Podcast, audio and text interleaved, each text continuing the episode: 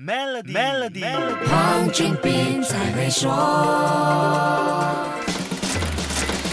你好，我是黄俊斌。现代生活的基本需求已经不只是衣食住行那么单纯了，还有一些产品和服务，比如教育、医疗等，都是生活里不可或缺的。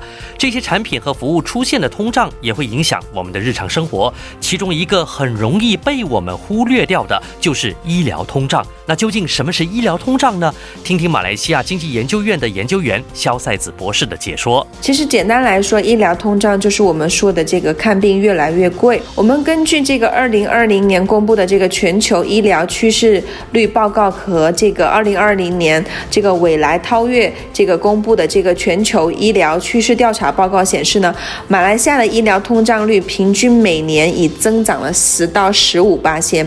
我做个简单的计算，如果不包括这两年疫情下的通货膨胀率，我国二零一零年到二零一九年的十年里，每年平均通胀率是百分之二点一三，医疗费用每年平均百分之十到百分之十五的通胀率，差不多是一般通胀的六到七倍。疫情大爆发造成医疗服务的需求激增，医疗产品原材料的成本因为整体大环境影响，也面对了大幅度上涨的情况。疫情期间，由于我们的一些医疗的这样的一个呃产品的一些基本的基础原材料的价格上涨了很多，包括我们的塑料和树脂等一些医疗原材料价格上涨超过百分之六十，运输成本上涨了两倍，这也是可能导致我们很多医疗器材在接下来的一段时间内都会面临一个非常。常大的一个成呃价格上涨的压力。说了这么多，在这个通货膨胀率快速上升的时代，你和我究竟有什么办法能够应付呢？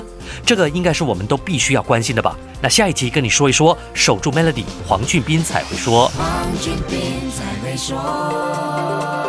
Maybank SME Digital Financing 让您轻松解决生意流动资金问题，只需十分钟就能得到答复。立即上 maybanktoyou.com.my/sme financing 申请。